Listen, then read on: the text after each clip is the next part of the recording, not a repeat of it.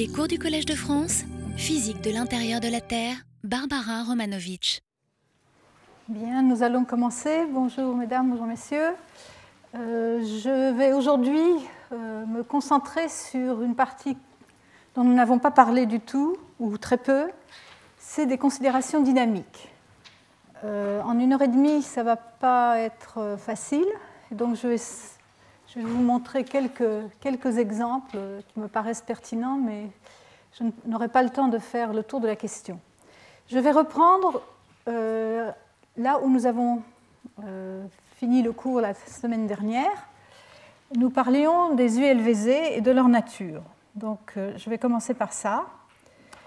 Et donc je vous rappelle que ces ULVZ, elles ont été découvertes par la sismologie, donc des structures de, très, très spéciale à la base du manteau, euh, avec des dimensions, une hauteur d'environ 20 à, 20 à 40 km au-dessus de la, CMB, donc de la limite noyau-manteau, des dimensions latérales de quelques centaines de kilomètres, mais des propriétés sismiques très particulières avec des réductions de vitesse très fortes euh, en P et en S, au moins 10% en P et euh, de l'ordre de 30% en S, et sans doute une augmentation de la densité. Alors, l'augmentation de la densité n'est pas vraiment observée directement. Il y a des trade-offs, donc des, euh, disons euh, euh, des, incertitudes. Si on prend une certaine valeur de la vitesse, on obtiendra une autre valeur de la densité, mais on peut choisir des modèles différents. Par contre, tout, tout laisse penser que ces ULVZ sont tout de même plus denses que euh, le, manteau moyen. Donc se posent des questions, dynamiques. Est-ce que comment ces, ces, ULVZ, comment ces structures peuvent-elles euh, euh, survivre à la convection dans le manteau? Comment peuvent-elles rester au cours du temps à la base du manteau? Car on suppose que si on les voit aujourd'hui, elles, se, sont formées dans, dans le passé à un moment ou à un autre. Donc, la première question, c'est la convection dans le manteau profond.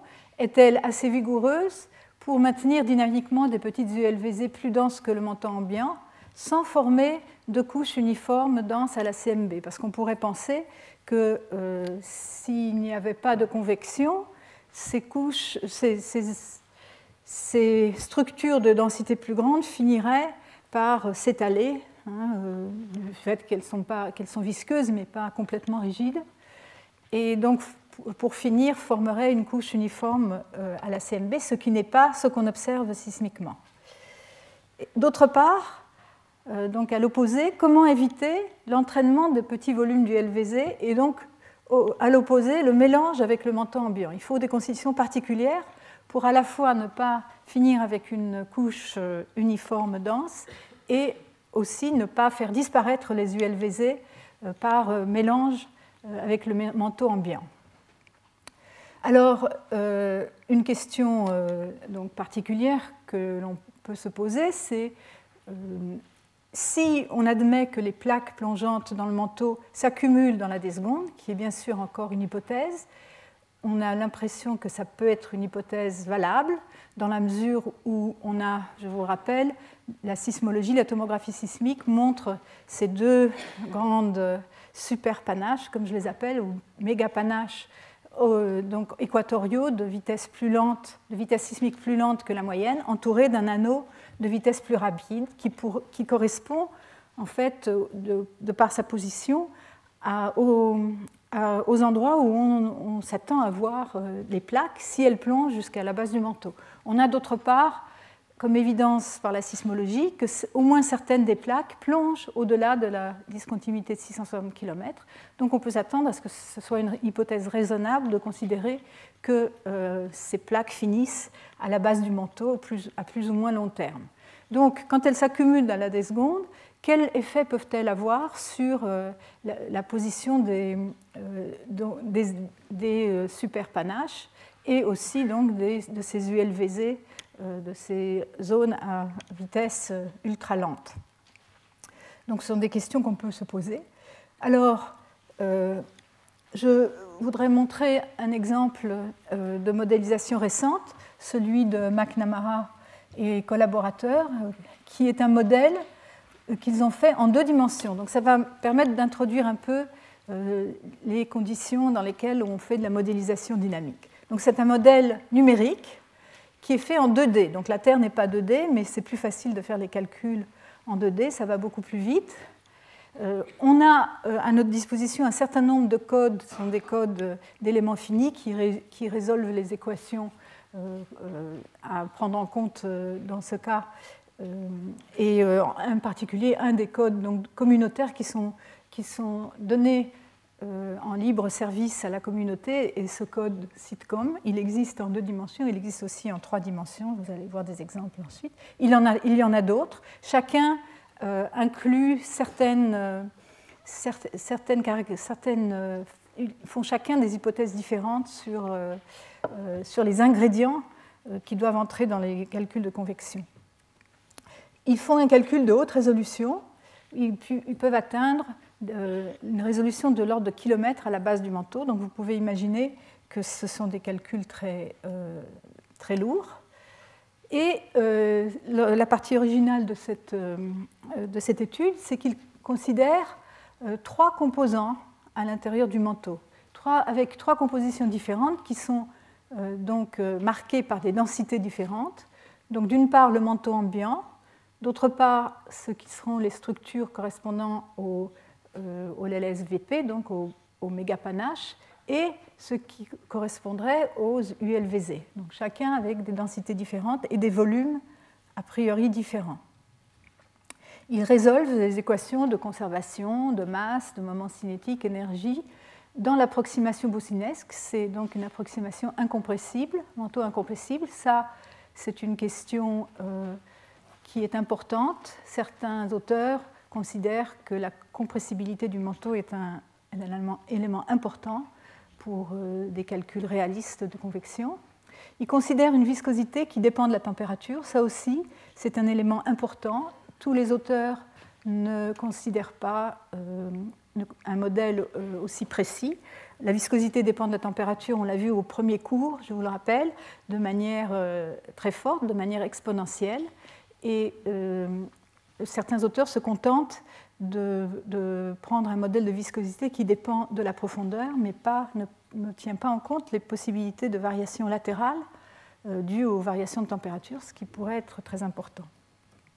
Celui-ci, euh, donc, euh, dans cette étude-là, ils ont une viscosité qui dépend de la température. Et puis, ils ont introduit ce qu'on appelle des traceurs, c'est-à-dire des, disons, des particules numériques qui permettent de repérer le champ de composition, donc qui permettent de savoir où, à chaque instant, euh, se trouvent les, éléments euh, formant chacune de ces, de ces structures. Alors, dans la, modélisation euh, donc de la convection, il y a un certain nombre de, nombres qu'on introduit qui sont importants. Je, ne parlerai pas de tous, mais je vais en introduire quelques-uns importants pour la discussion présente. D'abord, le nombre de relais thermiques c'est le rapport des forces de gravité, ou plutôt des forces qui permettent euh, donc aux matériaux de remonter grâce à la différence de température entre la base et euh, la surface euh, du, modèle, ou donc du manteau terrestre. Et donc c'est le rapport de ces forces qui permettent le mouvement aux, forces qui résistent au mouvement, qui sont les forces visqueuses. Donc on introduit les vous voyez l'accélération de gravité, la densité, le coefficient d'expansion thermique, la différence de température et euh, l'épaisseur totale de la région euh, convective. Et ensuite, au dénominateur, il y a la viscosité euh, du manteau et la diffusivité thermique. Dans le cas particulier considéré, le nombre de relais donc, qu'il considère est de l'ordre de 10 puissance 7 qui est un, nombre de relais que l'on s'accorde à penser que c'est un bon ordre de grandeur pour, le, pour un nombre de relais euh, favorable, enfin réaliste dans la Terre. Alors euh, le nombre de relais c'est un nombre important parce qu'il existe donc un nombre de relais critique au-dessous duquel il n'y a pas de convection. La convection commence si le nombre de relais est supérieur à une certaine valeur, et ça dépend de pas mal d'autres considérations, mais disons, euh, ça peut être de l'ordre 10 puissance 3 euh, de cet ordre-là. Donc dans la Terre, on a un nombre de relais qui est bien supérieur au nombre de relais critiques. Donc on n'est pas trop étonné de, cela, puisque la Terre le manteau de la Terre est soumis à, le lieu de convection euh, vigoureuse. Enfin, vigoureuse, euh, pas très vigoureuse, puisque les mouvements sont de l'ordre de des centimètres par an, mais tout de même, euh, à l'échelle géologique, c'est des mouvements importants. Et l'autre nombre, l'autre quantité, importante pour notre discussion aujourd'hui, c'est ce qu'on appelle le buoyancy number. Je ne sais pas si je l'ai traduit en français correctement, j'aurais dû demander à mes collègues de, me dire si c'est comme ça qu'on dit en français. On l'appelle B, et c'est le rapport de la du contraste de densité dû à la composition euh, au rapport de, euh, de variation de densité due à la température. Donc pour une euh, un contraste de température de delta T. Si vous avez une, euh, une région qui a un contraste de température delta T, la densité va donc euh, changer en fonction de cette température, suivant cette loi-là. Et ce rapport va nous dire qu'est-ce qui joue le rôle le plus important. Est-ce que c'est la composition euh, qui va tendre à donc augmenter les densités et donc à amener, le matériau au fond du manteau, ou est-ce que c'est la température qui va au contraire euh, avoir comme tendance à remonter, euh, à, remonter ce, matériau Donc, on, va parler. Alors, ici, donc, quelques exemples de cette convection.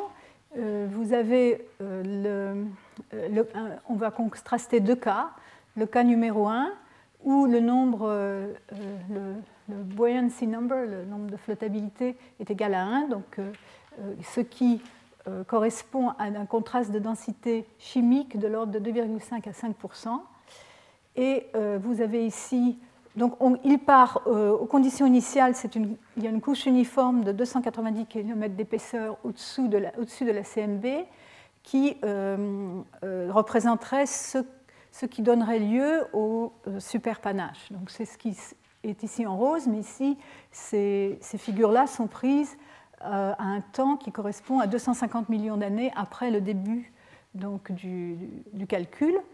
Et euh, vous voyez que se sont formés des espèces d'empilements.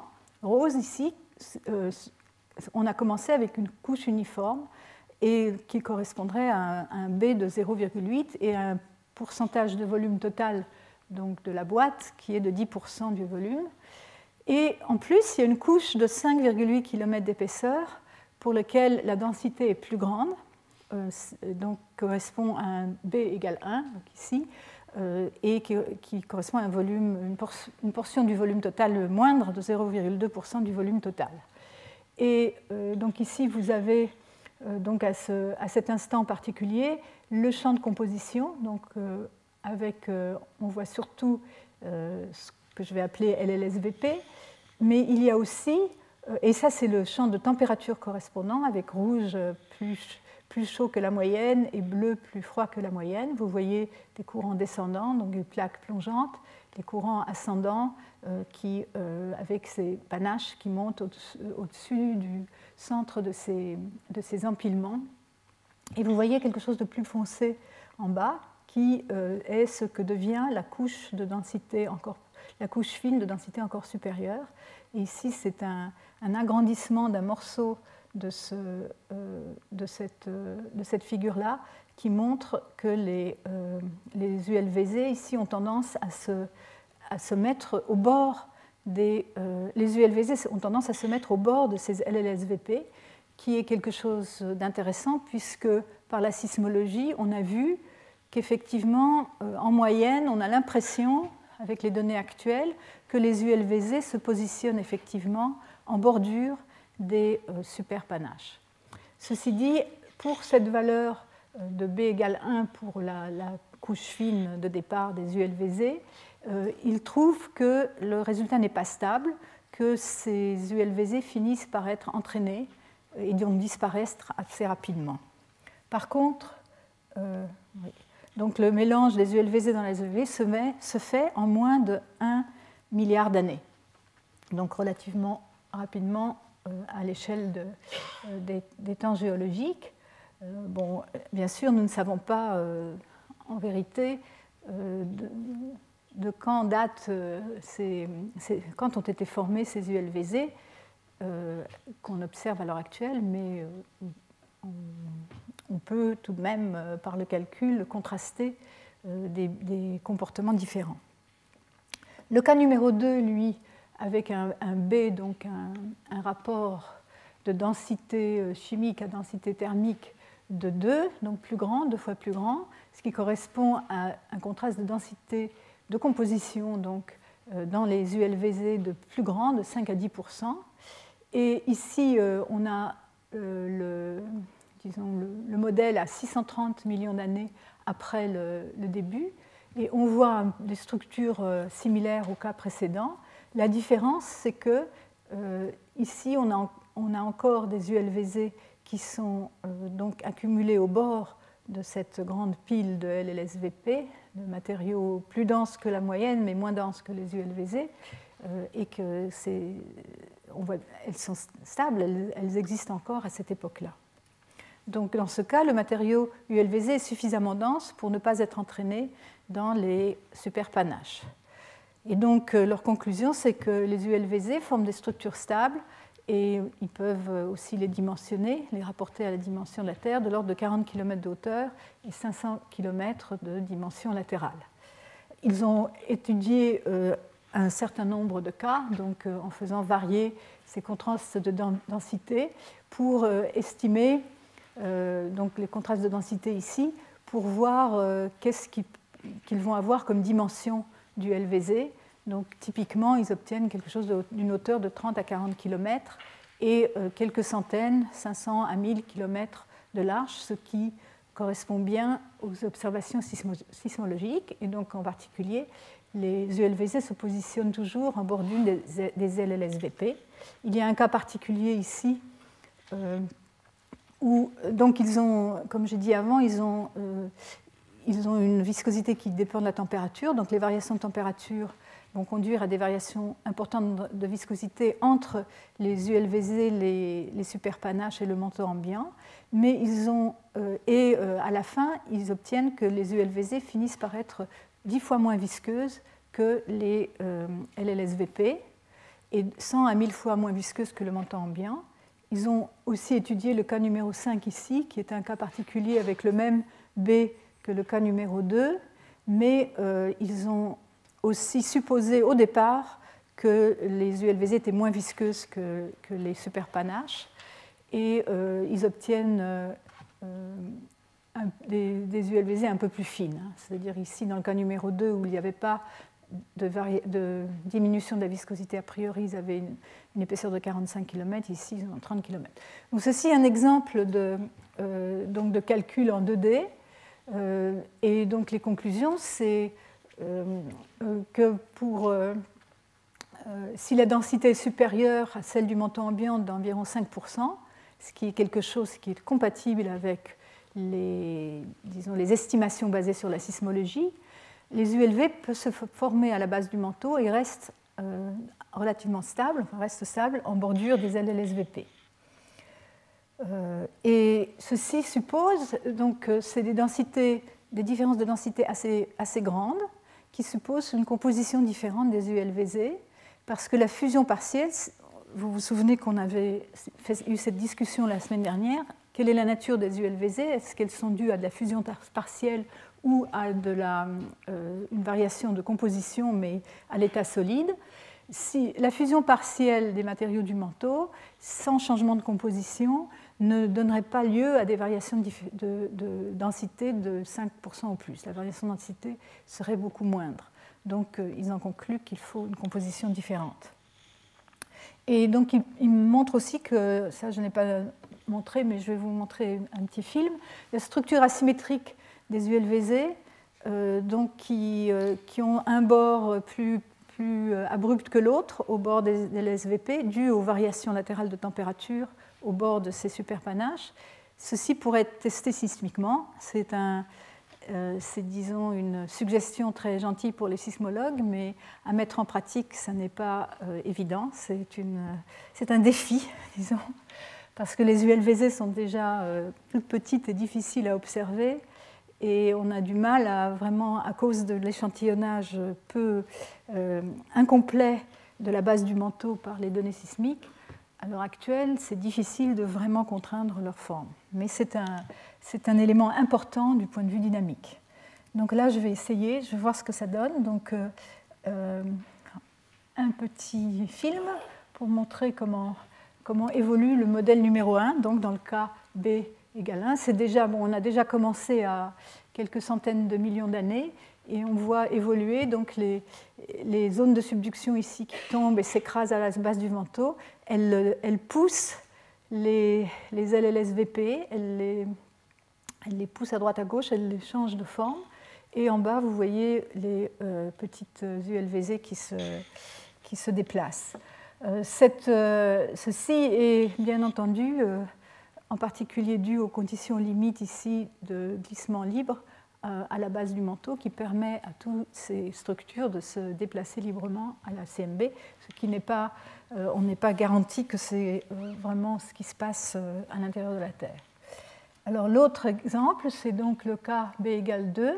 Et j'ai donc, euh, pour contraster, donc aussi on a commencé là euh, à quelques temps, quelques centaines de millions d'années après le début du calcul. Et on voit euh, comme ça évolue. Donc en manière générale, ça évolue euh, de manière similaire. Donc ça, c'est des agrandissements de certaines parties pour mieux voir les ULVZ. Et vous voyez comme elles finissent par s'accumuler vraiment au bord et qu'elles ont une forme, euh, une forme assez asymétrique due au contraste de température. La température est plus chaude de ce côté-là qu'ici, et donc la viscosité va être moins forte du côté de la, du superpamage que du côté du manteau ambiant. Je vais le refaire encore une fois. Donc euh, tout ça, euh, bien sûr, c'est un modèle en deux dimensions. Alors c'est très bien pour, euh, pour, comprendre un certain nombre de phénomènes. Bien sûr, ça ne s'applique pas complètement au cas de la Terre, car la géométrie n'est pas la, la, vraie géométrie. La géométrie en trois dimensions impose des conditions différentes, puisque en particulier le rayon de la Terre augmente, enfin, augmente dans le manteau euh, disons, le volume augmente en fonction de la, euh, du rayon. Et donc, euh, on s'attend à avoir à certaines, en particulier les formes et les, et les différentes les formes des structures vont, vont, être un peu différentes. Alors donc, bien sûr, les gens essayent, les, chercheurs essayent de faire la même chose à trois dimensions. C'est très difficile parce que ça prend un temps énorme du point de vue numérique une étude récente de Bauer et al.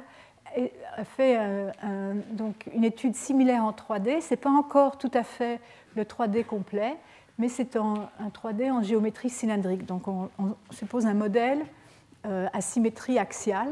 Donc euh, c'est un modèle en 3D, mais toutes les coupes autour de l'axe ont la même structure. Donc c'est déjà beaucoup mieux au point de vue du respect des, proportions volumétriques, mais ce n'est pas encore tout à fait euh, la Terre.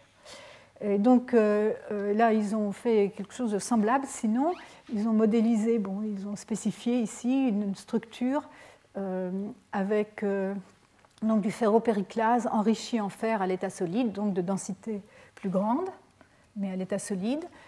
Ils ont l'approximation de manteau incompressible en utilisant ce, donc ce code cite comme S pour S sphérique. Euh, la viscosité dépend de la température, toujours pareil. Et les ULVC sont représentés par des traceurs euh, donc, euh, qu'on suit 500 km au-dessus de la CMB. Et ils font une exploration de l'espace en fonction de, de l'espace des différents paramètres, de la densité très particulièrement, en fonction de, de B, donc du monde de flottabilité, et de l'épaisseur de la couche dense initiale.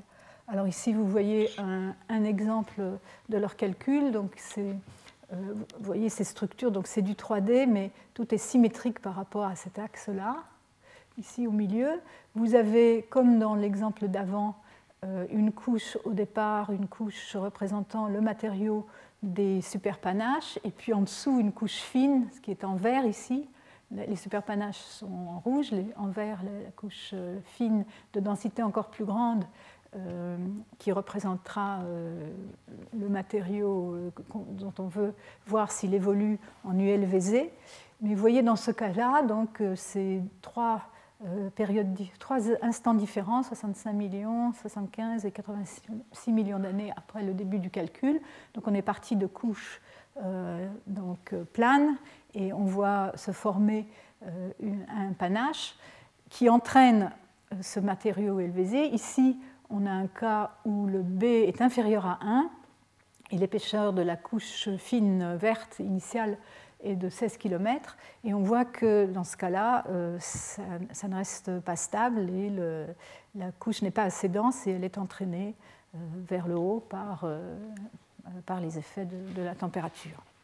Mais ils ont étudié de nombreux cas, ils sont en particulier intéressés donc en fonction de ce nombre B et en fonction de l'épaisseur initiale de la couche euh, de, la couche de composition différente, donc qui euh, est censée représenter peut-être euh, la composition des ULVZ, on voit que bien sûr, si vous avez un faible, donc les triangles montrent dans quel cas la couche ne, résiste pas, elle est entraînée vers le haut.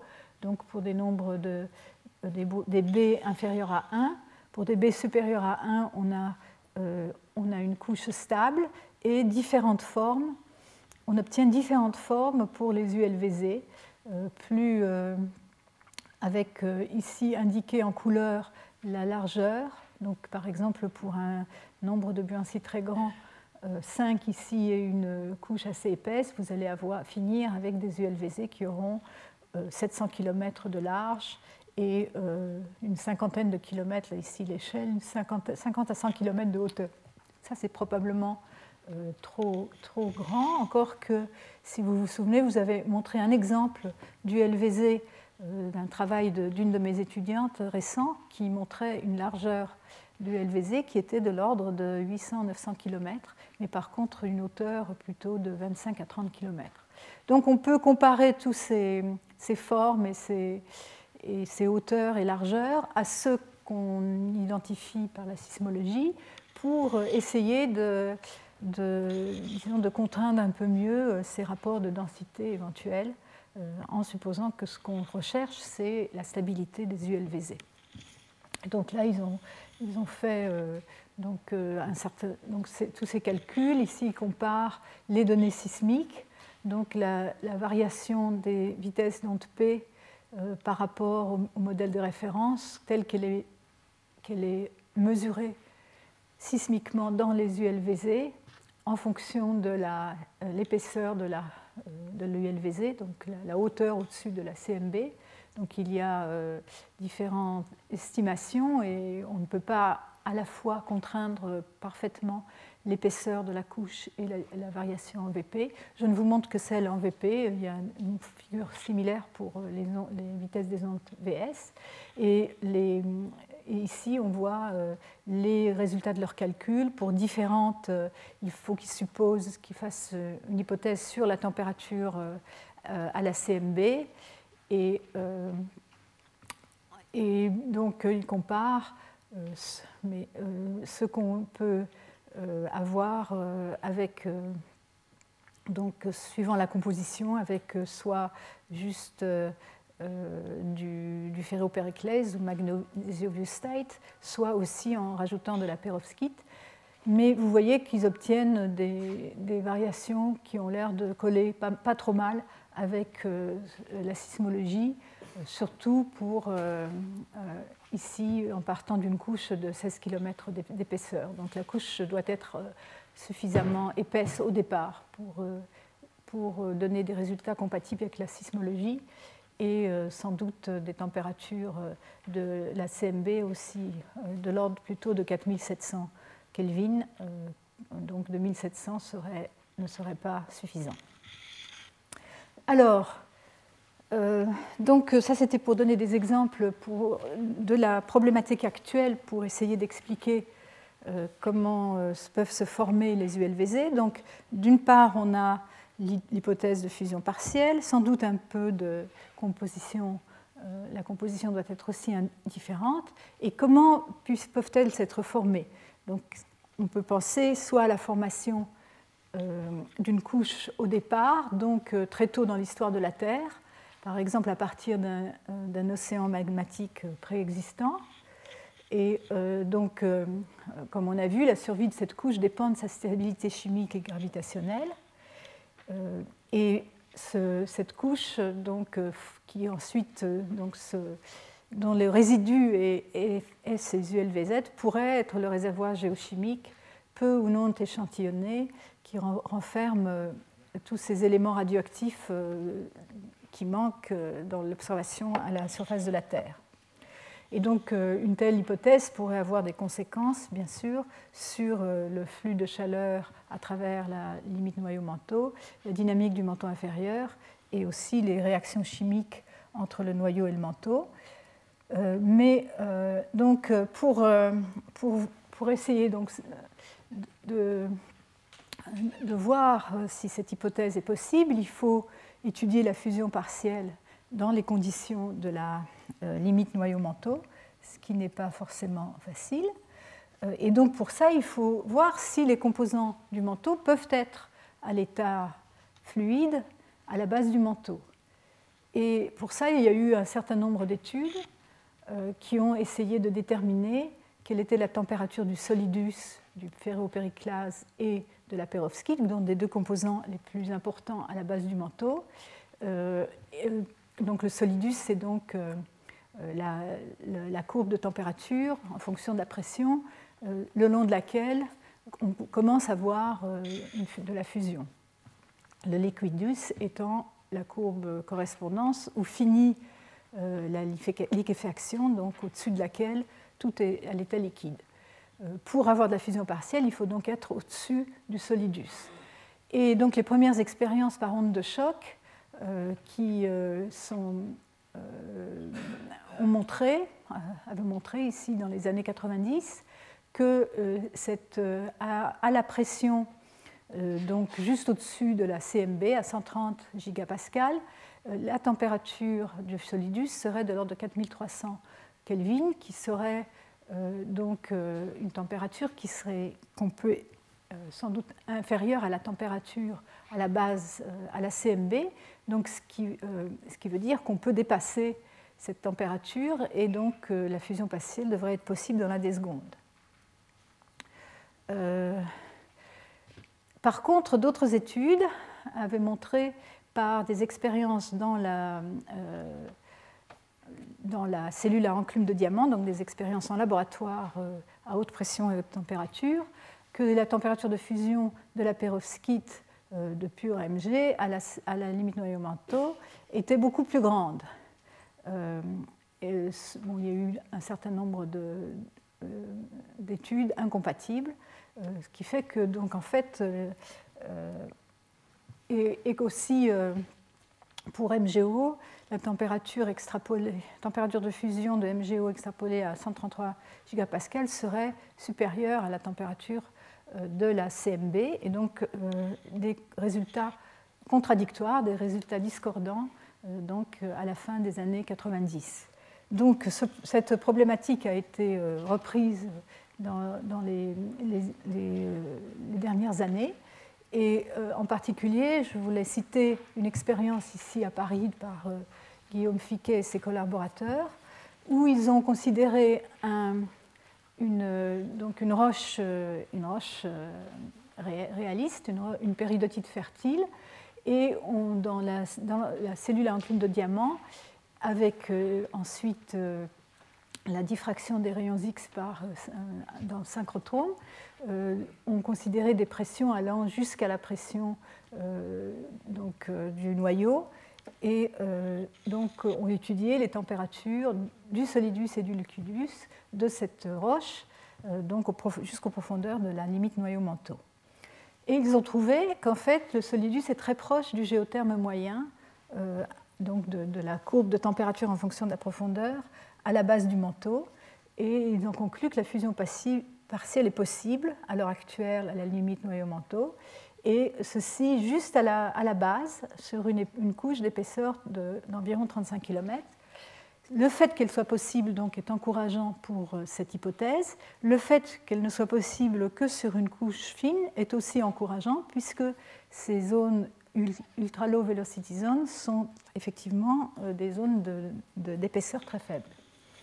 En plus, donc, ils observent un enrichissement de ferropéroclase en fer dans la partie fondue, donc qui, serait, donc, qui pourrait être plus dense euh, que le résidu solide euh, de la perovskite qui serait appauvrie en fer. Donc, donc, il y aurait à la fois fusion partielle et enrichissement en fer. Donc ici, voici une figure tirée de leur article où vous voyez en fonction de la pression et de la température le solidus ici et le liquidus. Donc les points sont ceux observés dans leur étude, dans l'étude de Fiquet euh, de 2010.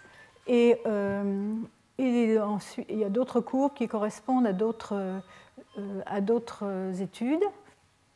Et ce que vous voyez ici, c'est l'estimation de la température du manteau en fonction de la profondeur. Alors, bien sûr, nous en avons parlé pas mal. Il y a pas mal d'incertitudes sur, sur ceci. Cette courbe est extrapolée à partir de la discontinuité de 660 km où on connaît assez précisément la température du manteau. Elle est extrapolée le long de la diabate, le long euh, euh, de, la courbe qu'on suppose être celle du manteau à cause de la convection. Et puis ensuite, vous arrivez à la couche limite où vous avez une augmentation de température, on en a parlé avec quelques incertitudes, mais de l'ordre d'entre 500 euh, et 1500 euh, degrés pour la transition jusque, jusque dans, le, dans, le, noyau.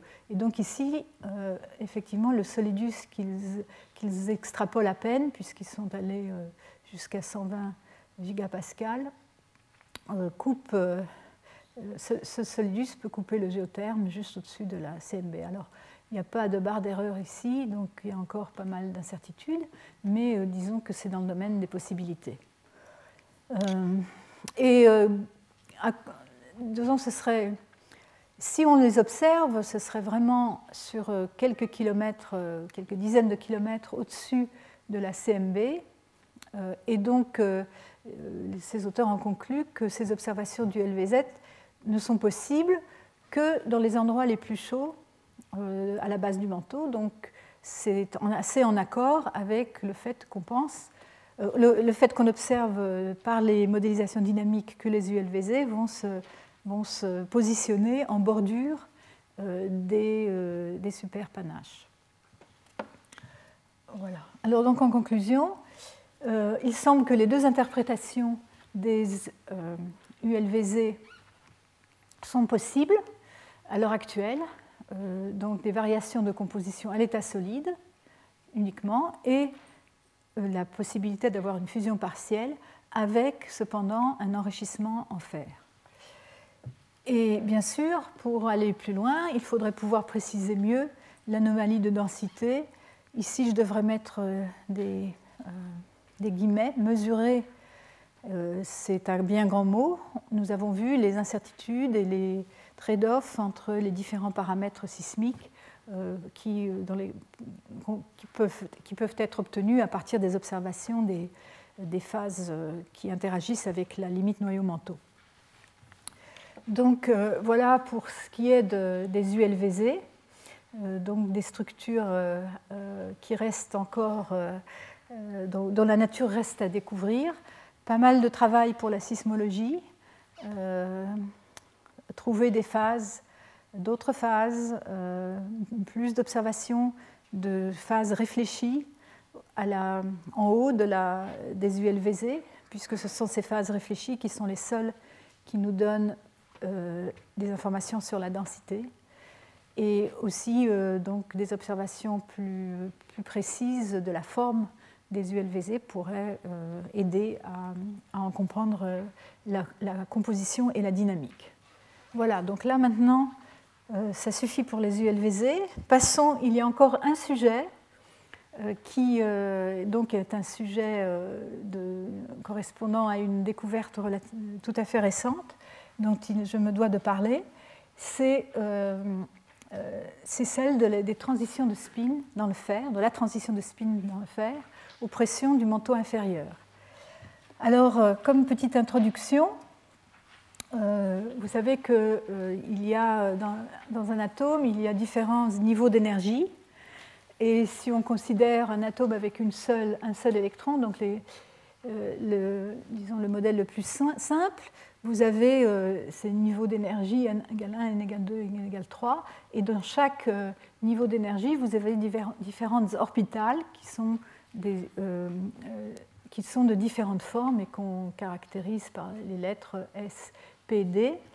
Et donc, dans, si vous avez un seul électron, toutes ces orbitales ont le même, correspondant au même niveau d'énergie ont la même énergie. Par contre, si, euh, si vous avez, euh, si vous avez euh, plusieurs électrons, un atome avec plusieurs électrons, ces niveaux d'énergie vont se séparer. Et, et, donc, pour le niveau d'énergie 3, vous allez, les orbitales P, D, P et S vont avoir différentes énergies et donc vont être remplies. Quand vous ajoutez des électrons, que vous regardez la table euh, des, éléments euh, chimiques, euh, vous, vous, allez d'abord remplir le niveau S, puis le P, puis D, donc en énergie croissante vers le haut. Par contre, si vous êtes dans une roche ou dans un cristal, il y, a, encore, il y a encore un autre phénomène qui est, est la, levée de la dégénérescence du niveau 3D, donc c'est propriétés magnétiques avec, euh, euh, donc à partir du, niveau 3D, vous allez avoir cinq euh, niveaux d'énergie différents qui eux aussi vont avoir tendance à, se, être et vont correspondre à des moments magnétiques différents. Donc ça, tout ça, ça conditionne les propriétés magnétiques. Alors, les, dans le fer, vous avez donc une, à basse pression, vous avez 6, 1, 2, 3, 4, 5, 6 électrons donc, qui vont euh, remplir ces, trois niveaux, cinq niveaux d'énergie 3D. Euh, et donc, ils vont d'abord remplir, euh, à basse pression, ils vont avoir tendance à, se mettre chacun à un niveau d'énergie parce que c'est plus, faci plus, facile pour eux de, se positionner comme ceci, puisqu'ils ont chacun a tendance à se euh, à se repousser, ils ont tendance à se repousser les uns les autres.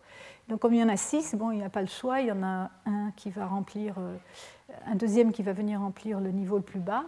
Et quand vous en avez deux sur le même euh, niveau, ils vont avoir des spins, ces, flèches indiquent les spins magnétiques différents, opposés, donc leur magnétisme va s'annuler. Mais vous voyez qu'il reste, donc ici il en reste quatre qui ne sont pas annulés, et donc euh, le fer à, basse pression euh, va avoir des propriétés magnétiques. Par contre, à haute pression, à partir d'un certain niveau de pression, euh, les choses changent parce que les, niveaux d'énergie s'écartent et donc sont beaucoup plus écartés. Et il est plus facile pour les électrons de, remplir d'abord les couches du bas que d'aller se positionner en haut. Et donc, vous allez avoir cette configuration-là. Et perdre par là même la propriété magnétique du fer. Donc euh, une propriété importante. Et alors, euh, il se trouve qu'on a découvert récemment, euh, ici à Paris, donc l'équipe Badro, Fiquet et, autres, et leurs collaborateurs, que la transition de spin dans le fer, en fait, se passe aux pressions du manteau inférieur euh, donc high spin, c'est haut spin, euh, c'est ce qu'on a à basse pression, et low spin, donc spin euh, bas à, haute pression. et ils ont d'abord découvert ça dans le ferropériclase à 60, 60 ou 70 gigapascal, qui correspondrait, disons, à la, au manteau inférieur, dans la partie supérieure du manteau inférieur. Euh, ceci, il euh, faut dire que c'était euh, donc obtenu à température ambiante.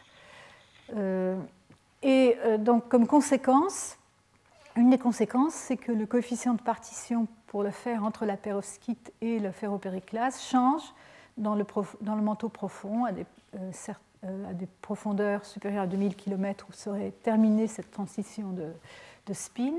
il y aurait plus de fer dans le ferropériclase, donc dans le manteau très profond, que dans le manteau moins profond. Donc des propriétés importantes pour ce qui est de la composition du manteau profond et de l'interprétation de toutes les structures sismiques. Euh, donc, euh, ils ont proposé à l'époque que le manteau profond pourrait être en deux couches, une couche moins profonde avec le fer euh, donc partitionné 50% entre, dans perovskite et 50% dans le ferropériclase, et une couche plus profonde avec le fer dans le ferropériclase. Et donc, ça, aurait des conséquences dynamiques et sismiques importantes. du point de vue sismique, euh, tout de suite, euh, donc les sismologues ont dit mais très bien, mais il n'y a pas de discontinuité à cette profondeur-là. Nous n'observons pas de discontinuité à cette profondeur-là. Par, contre, certains auteurs ont proposé que le style d'hétérogénéité pouvait changer, euh, changeait à partir de certains modèles tomographiques dans, aux environs de cette profondeur-là, mais tout le monde n'est pas vraiment d'accord sur la question. C'est donc, il a fallu donc trouver une, pour, pour, accorder la sismologie avec euh, cette, euh, découverte de la transition de spin, il fallait euh, trouver un argument. Et donc l'argument, c'est que la transition serait graduelle, ne, serait, se ferait pas d'un seul coup, mais serait graduelle, donc elle, serait, disons, opaque à la sismologie, donc celle qui, qui voit des discontinuités. Euh, par contre, euh, elle pourrait euh, être en accord avec les hétérogénéités. et donc une autre conséquence serait qu'une viscosité plus élevée de la perovskite, puisqu'elle a perdu son fer. Et donc comme la perovskite représente le, matériau, le, plus abondant à la base du manteau, cela aurait pour conséquence une stabilisation dynamique à la base du manteau. Alors ici, c'est pour illustrer euh, l'observation faite euh, donc, par Badreau euh, et, ses collègues. c'est donc dans la cellule à enclume de, diamant et synchrotron un spectre d'émission de rayons X et on voit des raies, donc une raie caractéristique d'émission du fer et un, petit coude ici à un peu plus faible énergie qui est très marqué à pression ambiante, 0, hein, gigapascal ici, mais qui peu à peu disparaît jusqu'à complètement disparaître à une pression de 75 gigapascal. Donc ici, c'est le ferropériclase avec 17% de fer et 83% de magnésium. Donc cette, euh, ce coude ici, c'est une raie qui est en fait caractéristique du moment magnétique local 3D, donc euh, celui dont ces niveaux dont je vous ai parlé dans les métaux de transition. Et donc sa disparition, euh, effectivement, montre la disparition, la la disparition du moment magnétique euh, du fer et donc, et, donc manifeste cette transition de spin. Alors, donc ces auteurs ont, ont d'abord, bon, ils ont regardé, ils ont observé cette transition dans le ferripériclase. L'année suivante, ils l'ont observé aussi dans la perovskite. Et euh, donc, ils ont euh, émis un certain nombre d'hypothèses ou de, disons, de spéculations sur les conséquences euh, que ça pourrait avoir dans le manteau inférieur. Donc, spéculations qui, donc, qui, sont, qui donnent lieu à, des discussions vigoureuses parce qu'en particulier, elles concernent les propriétés radiatives. Euh, après la transition de spin, les deux phases, donc euh, ferriopériclase et, et, euh, perovskite, deviennent plus transparentes aux radiations dans l'infrarouge. Et donc, les, proportions de conduction, radiation et convection pourraient changer pour ce qui est du transfert de chaleur du bas du manteau au haut du manteau. et cette, histoire, cette idée de, du rôle de la radiation est une idée qui revient périodiquement euh, dans, les, études dynamiques. Euh, mais euh, donc, quelque chose à peut-être considérer, qu'on voit réapparaître dans les, articles. Il y a aussi bien sûr une possibilité d'influence sur les coefficients de partition, donc on l'a déjà mentionné, et, et peut-être la fusion partielle à vérifier expérimentalement. Alors ici, c'est la même chose donc, sur le, la perovskite, avec ici donc l'arrêt du fer et le coude euh, qui représente le moment magnétique, donc la même chose pour la, euh, pour la perovskite. Ils observent aussi euh, un déplacement de la ligne de l'arrêt du fer, et donc dans, ce cas-là. Alors, ce qui est intéressant, bien sûr, c'est de confronter tout ça à la sismologie. J'ai déjà, mentionné que ce n'était pas évident, puisque euh, la sismologie ne voit pas dans le manteau, à 2000 km ou entre 1500 et 2000 km, de, euh, de, euh, de discontinuité. Les discontinuités les principales, ce sont celles du manteau supérieur à 400, 520 et 660 km. Et on voit éventuellement la, euh, discontinuité à la base du manteau, la discontinuité à 200-250 km au-dessus de la limite noyau-manteau. Mais il n'y a pas de discontinuité équivalente dans le, dans le, au milieu du menton profond. Donc, bien sûr, les, les, physiciens des matériaux ont voulu étudier l'effet de la transition de spin sur les, coefficients élastiques et ils ont trouvé donc qu'on pourrait avoir une augmentation du coefficient d'incompressibilité kappa et de la vitesse euh, cette vitesse qui ne dépend que du, euh, que du coefficient kappa, qui n'est pas une vitesse qu'on observe directement sismiquement, mais qu'on peut obtenir euh, par, si on a les vitesses S et les vitesses P. Et ce serait assez important, 15% dans le ferroperruclase de cette composition-là. Et donc, ils ont, suggéré que euh, ça pourrait être euh, expliqué, cette hétérogénéité sismique, en particulier l'anticorrélation qu'on observe entre les vitesses des ondes S et les vitesses Vφ, dont je vous ai parlé dans un cours précédent, et aussi la variation en fonction de la profondeur de ce rapport des hétérogénéités en S et des hétérogénéités en P avec la profondeur.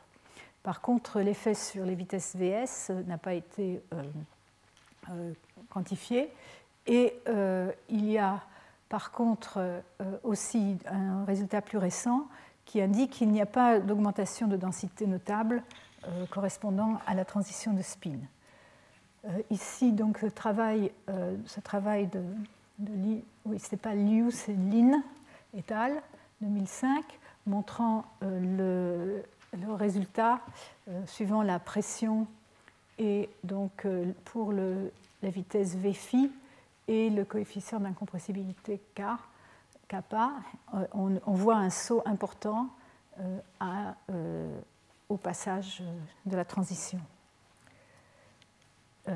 ceci dit, encore une fois, ceci est, fait à température ambiante. Il faut garder ça à l'esprit, bien sûr, car ça peut changer.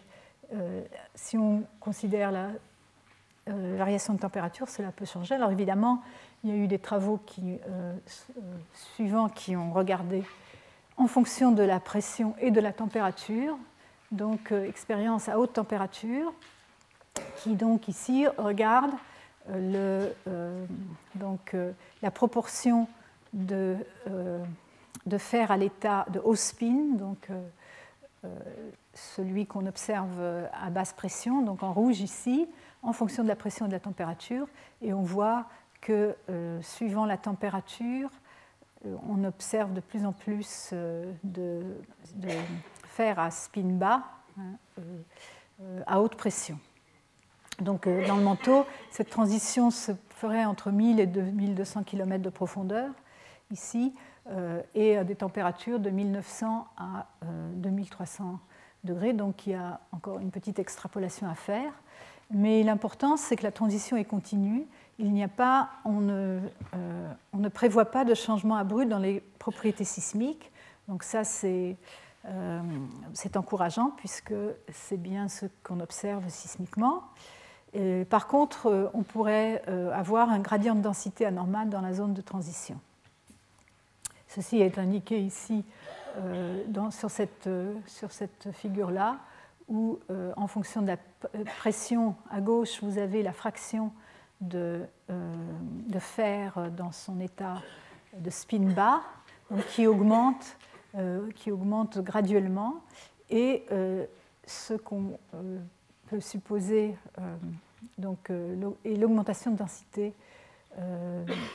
donc, correspondante. Alors, il y a encore pas mal d'incertitudes sur ces augmentations de densité et des résultats qui ne concordent pas tous ne entre eux. alors, un, travail intéressant récent, aussi toujours de, l'équipe ici à Paris, c'est la possibilité de, calculer le tenseur élastique complet, c'est-à-dire euh, ce tenseur élastique à partir duquel on peut mesurer toutes les vitesses sismiques et en particulier aussi l'anisotropie.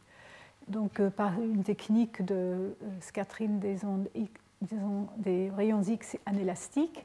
Donc ce, travail permet donc d'avoir le, tenseur élastique complet et aussi la détermination in situ de la densité euh, et donc, euh, ceci, avec euh, ces expériences ont été faites, sont possibles à l'heure actuelle, sur des échantillons à forte teneur en fer, 17% hein, molaire en fer. Et donc, vous voyez ici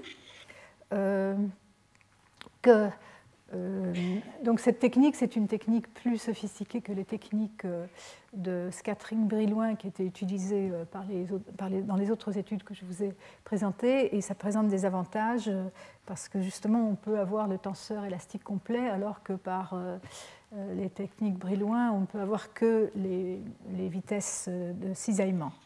Et ce qu'ils observent essentiellement, donc ici, ils comparent leurs, leurs mesures ici qui sont avec les, carrés euh, noirs, là, euh, avec d'autres mesures par d'autres techniques.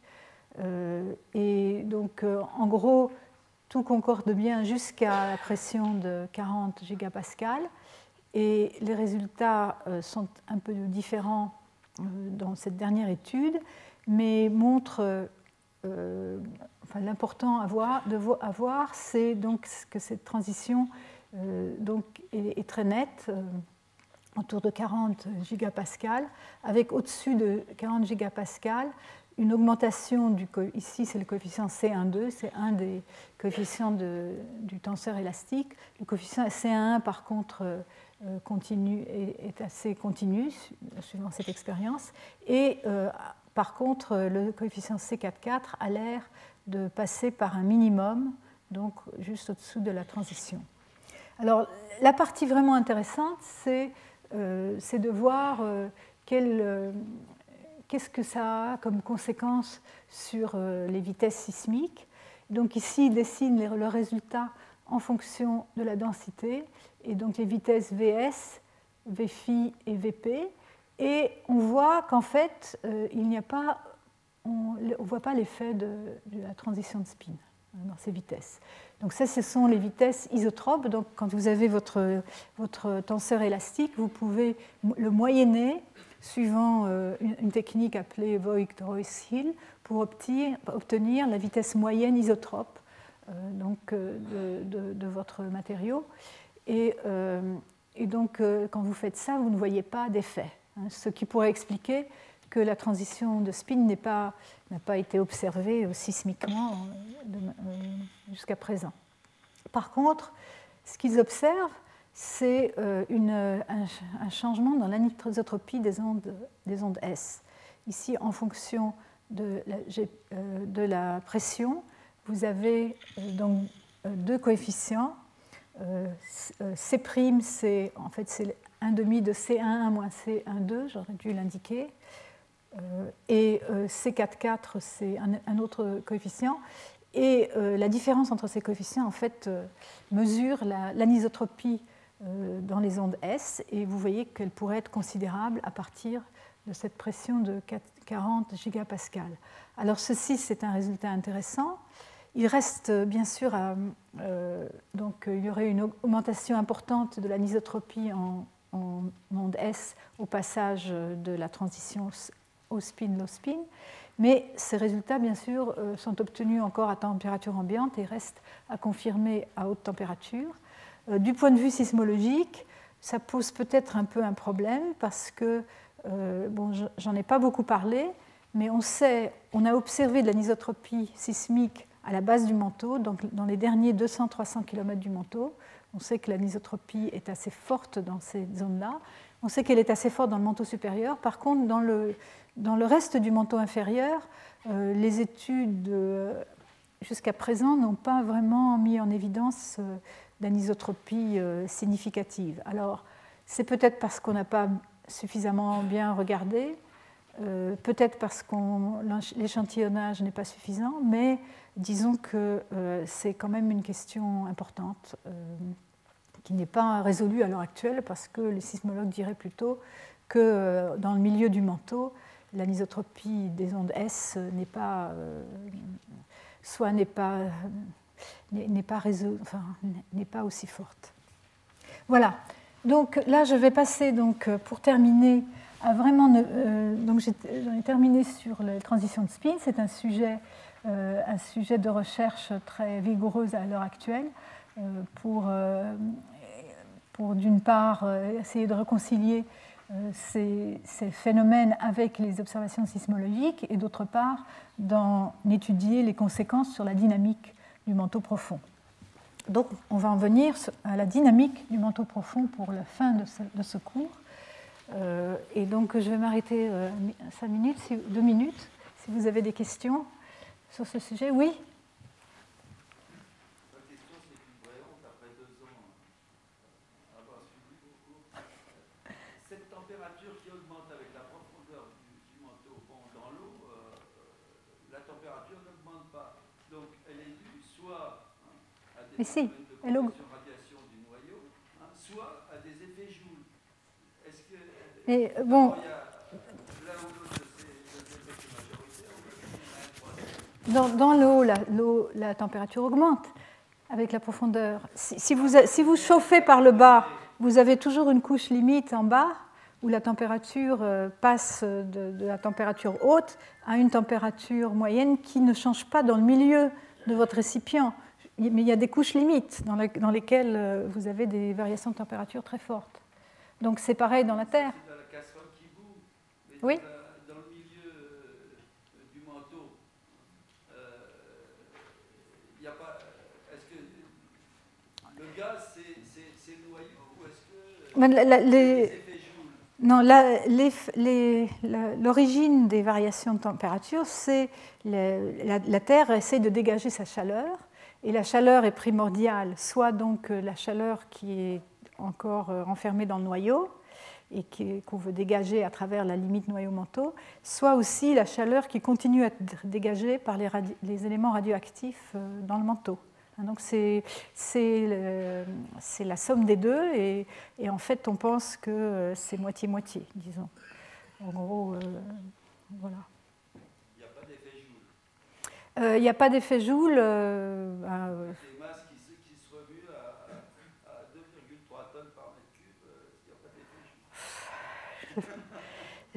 Bon, euh, on, pourra en discuter séparément. Voilà. Donc je continue. Donc la dynamique du manteau profond. Alors, nous avons déjà introduit euh, un nombre important qui est le nombre de relais, qui va définir euh, l'initiation de la convection, donc à partir d'une certain, certaine valeur du nombre de relais. mais il y a donc un certain nombre d'autres nombres. On a aussi vu le nombre B Hein, dans le cas d'une convection thermochimique, si on veut euh, étudier les effets euh, relatifs de la température euh, des, parties, de, l'échauffement par une variation de température qui tend à faire monter un morceau de roche, et au contraire les effets de densité plus grande qui tendent à le faire descendre. mais il y a d'autres nombres. ici, euh, qui interviennent aussi, c'est euh, le rapport des diffusitivités. donc la diffusivité thermique et la diffusivité chimique, qui donc sont, sont importantes pour savoir comment se transmettent les, propriétés, qu'est-ce qui est plus rapide, les effets de température et les effets de chimique, et donc le rapport de flottabilité que j'avais déjà introduit et euh, donc euh, qui fait intervenir euh, les coefficients d'expansion thermique et le contraste de température. Alors, dans un système en convection simple, si, on a, si, delta T est le contraste de, température donc entre le fond et, la surface, la stabilité de la couche thermique s'exprime, on en a déjà un peu parlé, par un rapport de flottabilité supérieur à 1. Hein, donc si vous voulez avoir une, couche dense euh, ou garder des, morceaux denses à la base du manteau, il faut que le rapport de flottabilité soit supérieur à 1. Il y a euh, donc euh, dans ce cas-là, vous aurez une couche dense stable à long terme. Par contre, pour un rapport de flottabilité compris entre 0,5 et 1, vous allez encore avoir une couche stable, mais avec vous aurez une topographie importante. Je vais l'illustrer tout ça. Et euh, par contre, euh, pour des rapports plus faibles, euh, la couche sera instable et les matériaux vont se mélanger rapidement. Alors, ce genre de considération, enfin, c'est nous avons vu déjà un peu comment on pouvait les, explorer cet espace de paramètres par des, modélisations numériques, donc, dans des ordinateurs, mais on peut faire ça aussi en laboratoire. Et je voulais euh, vous montrer euh, quelques résultats euh, d'expériences en laboratoire faites par Anne et son équipe. ici, ce qui est indiqué, c'est à gauche différents modèles conceptuels du manteau. Ça nous permet un peu de résumer les grandes idées qui, sont encore en discussion euh, dans notre communauté, donc euh, passant d'un modèle à deux couches séparées, donc qui serait séparé à la limite de 660 km, euh, qui est probablement un, modèle, un modèle limite qui n'est plus considéré comme réaliste de nos jours, qui plaisait beaucoup aux géochimistes dans les années 70 et début des années 80. Mais la sismologie a tout de même montrer que certaines des zones de subduction plongent dans le manteau inférieur. Donc euh, la, limite 660, à 660 km n'est pas complètement, euh, disons, étanche. Ensuite, euh, il y a eu donc des modèles, encore une fois motivés par les géochimistes, où on mettait une couche, mais à grande topographie, donc à la base du manteau, euh, et euh, donc qui pourrait euh, donc contenir ces éléments manquants et pourrait expliquer la différence entre les, disons les, la géochimie des, îles volcaniques de milieu de plaque, hein, les, points chauds, et les, les rides médio-océaniques. bon, il y a eu d'autres types de modèles comme celui-ci, sans vraiment une, couche à la base, mais avec, euh, avec des, des, grands empilements comme ceci. Euh, d'autres modèles euh, où vous, mélangez, vous faites un mélange, donc c'est c'est ce qu'on appelle le plum pudding, du nom anglais de, gâteau. Et, et, finalement, un modèle avec une convection à une couche complète et simplement donc, des anomalies uniquement à la base du manteau. Donc tout ce genre de... Donc ici, ce sont des dessins, donc des dessins conceptuels, mais on peut trouver des morphologies euh, similaires par des expériences de laboratoire. Euh, et euh, ici, c'est un exemple, donc une évolution dans le temps pour un cas particulier d'expérience où, au départ, on a deux fluides miscibles, des fluides miscibles avec des densités, des viscosités différentes et des épaisseurs différentes, donc marquées ici par ρ les densités, nu la viscosité et h l'épaisseur. Euh, donc, euh, et on peut donc mesurer euh, la température et faire des, photos de ces, de ces structures en fonction du temps. Et on observe donc au bout d'un certain temps, donc c'est c'est un, système avec un, chauffage par le bas et refroidissement par le haut. Vous voyez se former de la topographie. C'est dans un cas où, où le B est assez faible, 0,3, hein, donc inférieur à 0,5. Vous voyez se former une grande topographie d'abord sur cette couche, dont sont issus des panaches. Euh, ici, vous en voyez deux qui apparaissent.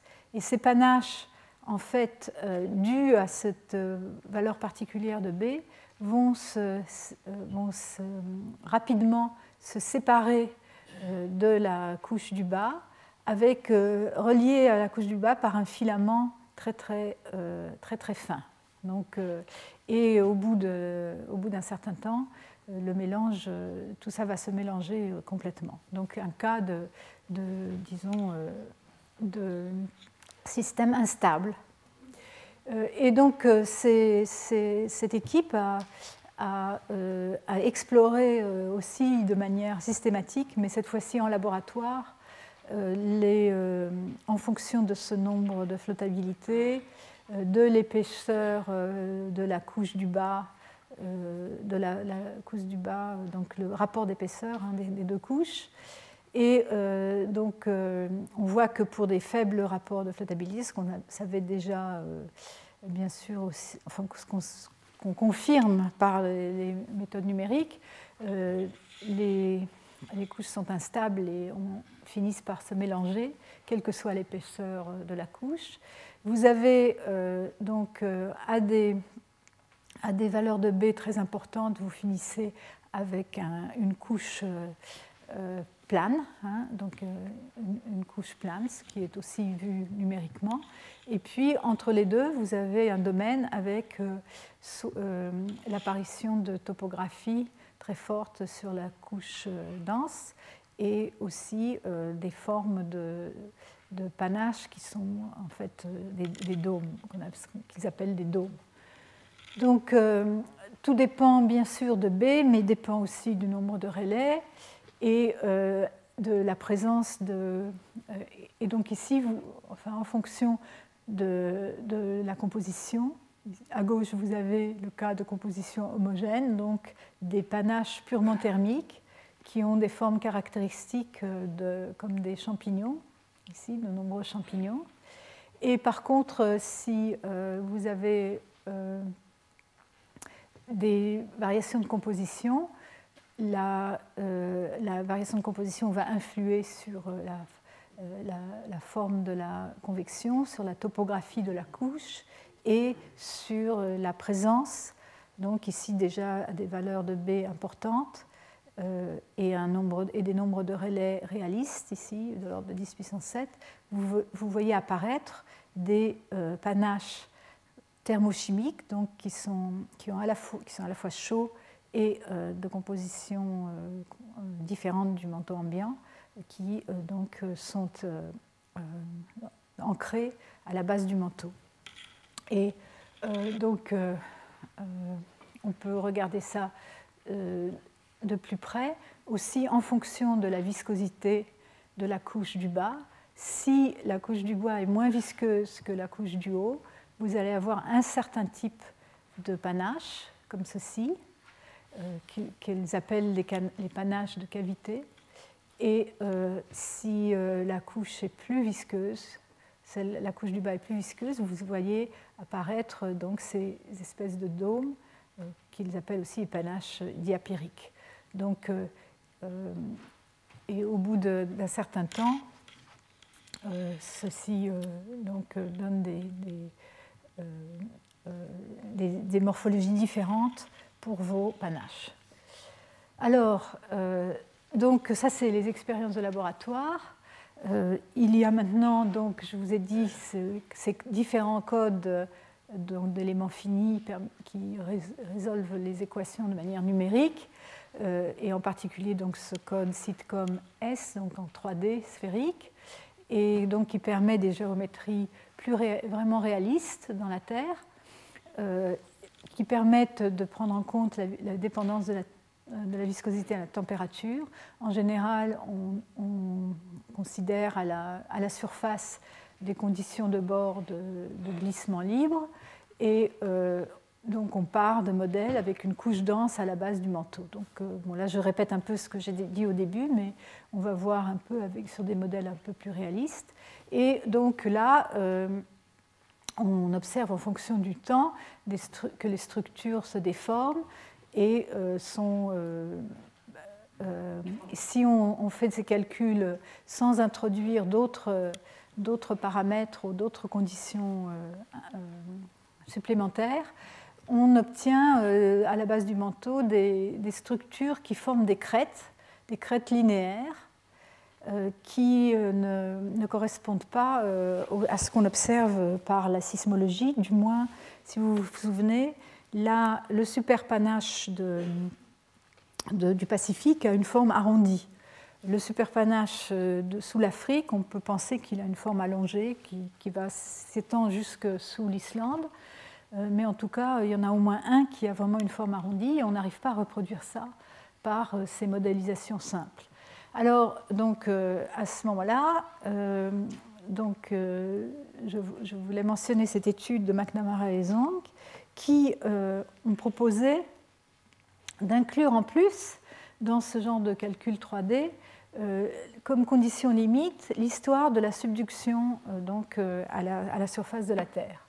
Donc ils ont comme condition initiale une couche d'anomalie de densité assez importante qui correspond à un B de 0,6 et donc ils vont faire varier l'épaisseur de cette couche initiale et ils vont prendre en compte différentes étapes de l'histoire de la tectonique des, plaques sur les derniers 120 millions d'années. Donc ils vont introduire euh, ceci comme condition limite dans leur modèle.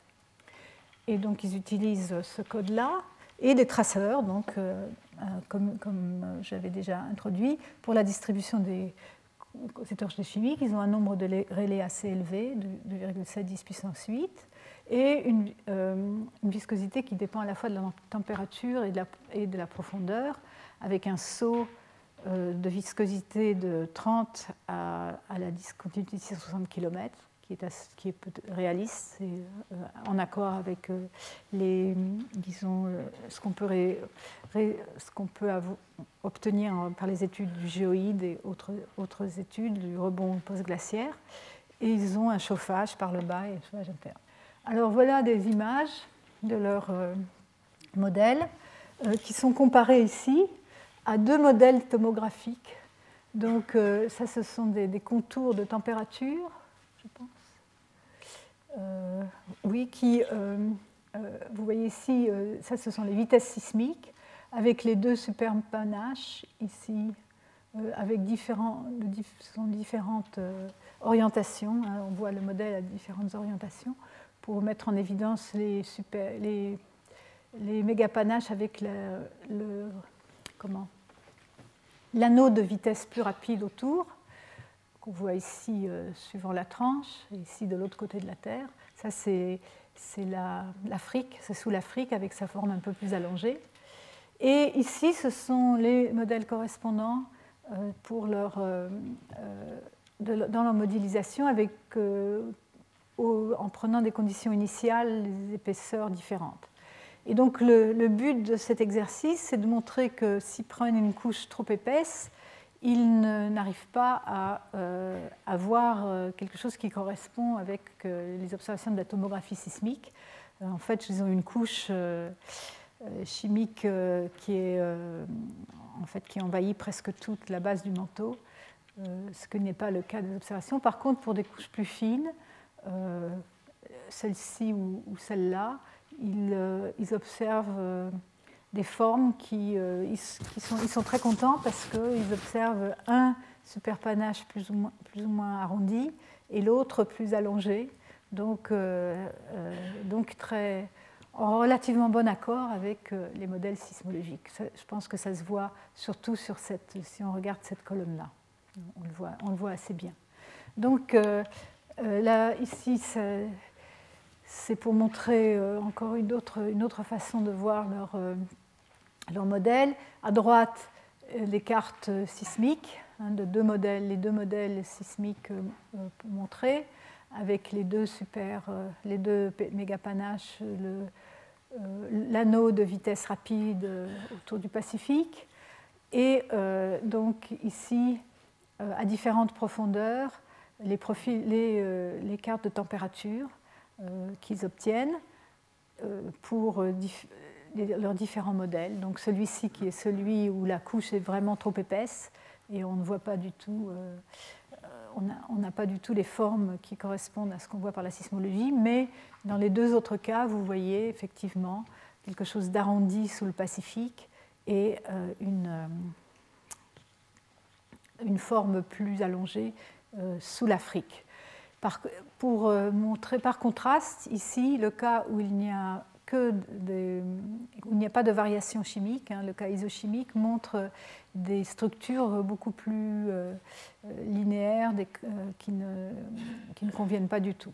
Donc, euh, ils en concluent qu'effectivement, la subduction joue un rôle dans la, morphologie de, des structures à la base du manteau.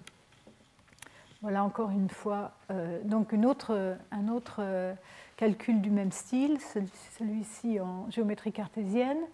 Euh, la tomographie sismique, hein, encore une fois les, super, les mégapanaches, leur modèle thermochimique qui, qui, arrive à reproduire la forme de la du superpanache pacifique et de forme plus allongée de celui d'Afrique.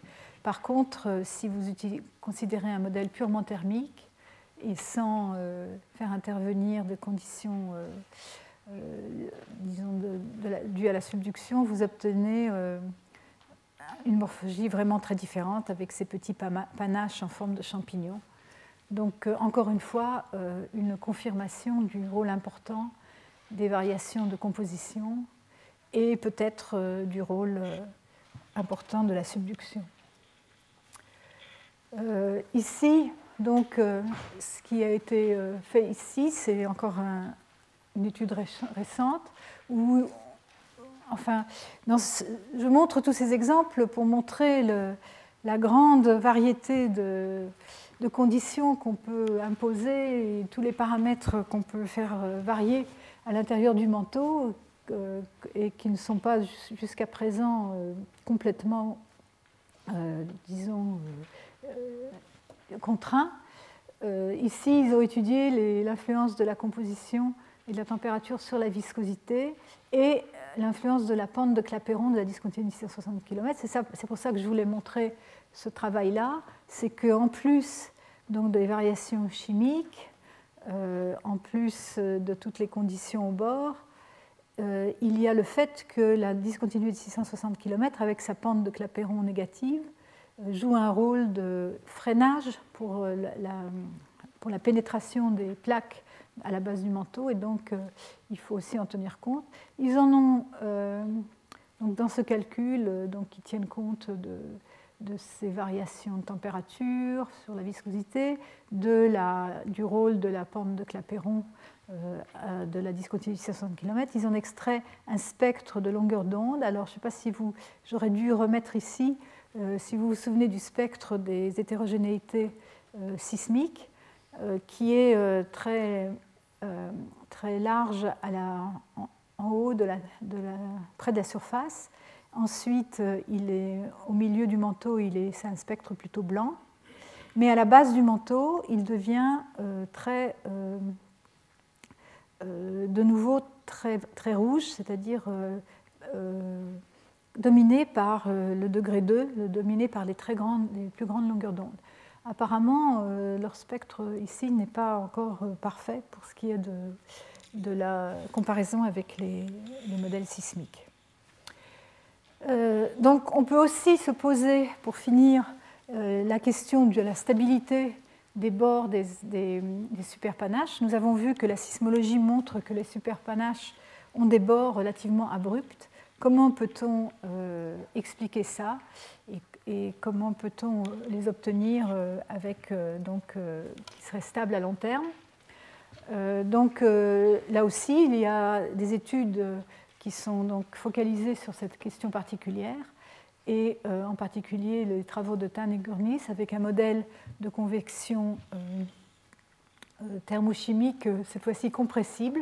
Hein, donc ça, c'est encore une des conditions que les, géodynamiciens peuvent avoir ou ne pas avoir dans leur modèle, auquel il faut, il faut faire attention. Et donc, euh, ils ont exploré les paramètres pour avoir une, la stabilité d'une couche de composition différente à la base du manteau. Euh, et euh, ce qu'ils ont trouvé de particulier, c'est que pour, pour, pour contrebalancer l'augmentation de l'expansivité thermique quand vous partez de la base du manteau vers, donc à, plus faible profondeur, à plus faible pression, il faut que le contraste de densité compositionnelle, donc cette densité plus forte que la moyenne dans les LSVP, doit euh, se concentrer aussi sur les bords euh, en haut des LSVP. Elle doit augmenter avec la, hauteur au-dessus de la CMB. Donc ça, je vais vous le montrer ici. Donc euh, ça, ce sont leurs, leurs modèles. Ici, la température, ici, les variations de densité. On peut, on peut regarder, les deux montrent à peu près la même chose au point de vue des formes. Et vous voyez qu'ici, c'est en fonction des différents rapports de, de densité, le ici chimique en bleu, euh, jaune en, en, jaune, euh, la densité de, due à la température, et les, variations de température, tout ça en fonction de la profondeur. Et vous voyez, suivant ces rapports, vous allez avoir des morphologies très différentes. Ici, des, des panaches euh, plutôt thermiques, hein, donc avec leur forme en champignon et euh, jusqu'à ici, avec, euh, vous allez avoir une, euh, la possibilité d'avoir des, espèces de piles qui pourraient ressembler à des, super, aux superpanaches. Mais quand vous regardez en détail les variations de densité, vous voyez que la densité la plus importante se trouve en haut de ces, super, de, ces euh, méga panaches. Donc, euh, ceci pourrait correspondre euh, à ce qui ressemble le plus à ce qu'on voit à l'intérieur de la Terre. Par contre, cette variation de densité avec la hauteur à l'intérieur de l'SVP, c'est quelque chose qui n'est pas encore tout à, vraiment résolvable par la sismologie. C'est quelque chose qu'on pourrait essayer de regarder de plus près, peut-être avec les données de mode propre de la Terre. Et donc ici, euh, donc ils ont résumé, on, retrouve toujours les mêmes, euh, les mêmes différents cas avec euh, les, les différentes morphologies de, panache. Et ces, ces, cas aussi en fonction de, du de, de, la viscosité de, cette couche de composition différente et aussi de son de son coefficient de compressibilité, vous allez avoir des formes différentes, celle du bas pouvant euh, correspondre à, ce qu'on voit par la, sismologie. Donc, pour terminer, je voulais euh, simplement parler, je vois que j'arrive à la fin, mais donc ce résultat de densité plus forte en haut de la, de la LLSVP euh, donc, euh, pose des questions intéressantes sur lesquelles se sont plongés euh, les, physiciens des matériaux, et en particulier, est-ce qu'on pourrait expliquer ça par l'hétérogénéité introduite par les plaques tombées au fond du manteau? Donc, en particulier, est-ce que le, morbe, donc les mid-ocean ridge basals, donc, qui vont former la croûte des plaques, pourraient avoir ces propriétés? Quelle, quelle est le, comment varie la densité dans les morbes en fonction de la pression, donc en fonction de la profondeur euh, euh, dans le manteau. Et, là, il y a expérimentalement pas mal de, résultats contradictoires. Certains disent que euh, certains font penser que le morbe est moins dense que le manteau à la base du manteau, d'autres qu'ils sont plus denses. Même les mêmes auteurs parfois se contredisent jusqu'à la CMB. Et donc, euh, il y a encore du travail à faire. Euh, donc, euh, donc, du travail à faire en laboratoire. Et donc, je voulais terminer par une étude qui a été faite récemment par Ricolo et, collaborateurs, qui ont pris un échantillon de morbe naturel et l'ont étudié donc, dans, la, dans la, presse à cellules de diamant avec analyse par les diffractions des rayons X jusqu'à des conditions du manteau inférieur. Et euh, donc, il regarde ce que devient euh, ce morbe, en donc il analyse sa composition chimique et, les phases formées au cours de ses expériences. Donc, euh, bon, le morbe se distingue de la pyrolite par le fait qu'il est enrichi en, éléments incompatibles, alcéana, et appauvri en magnésium.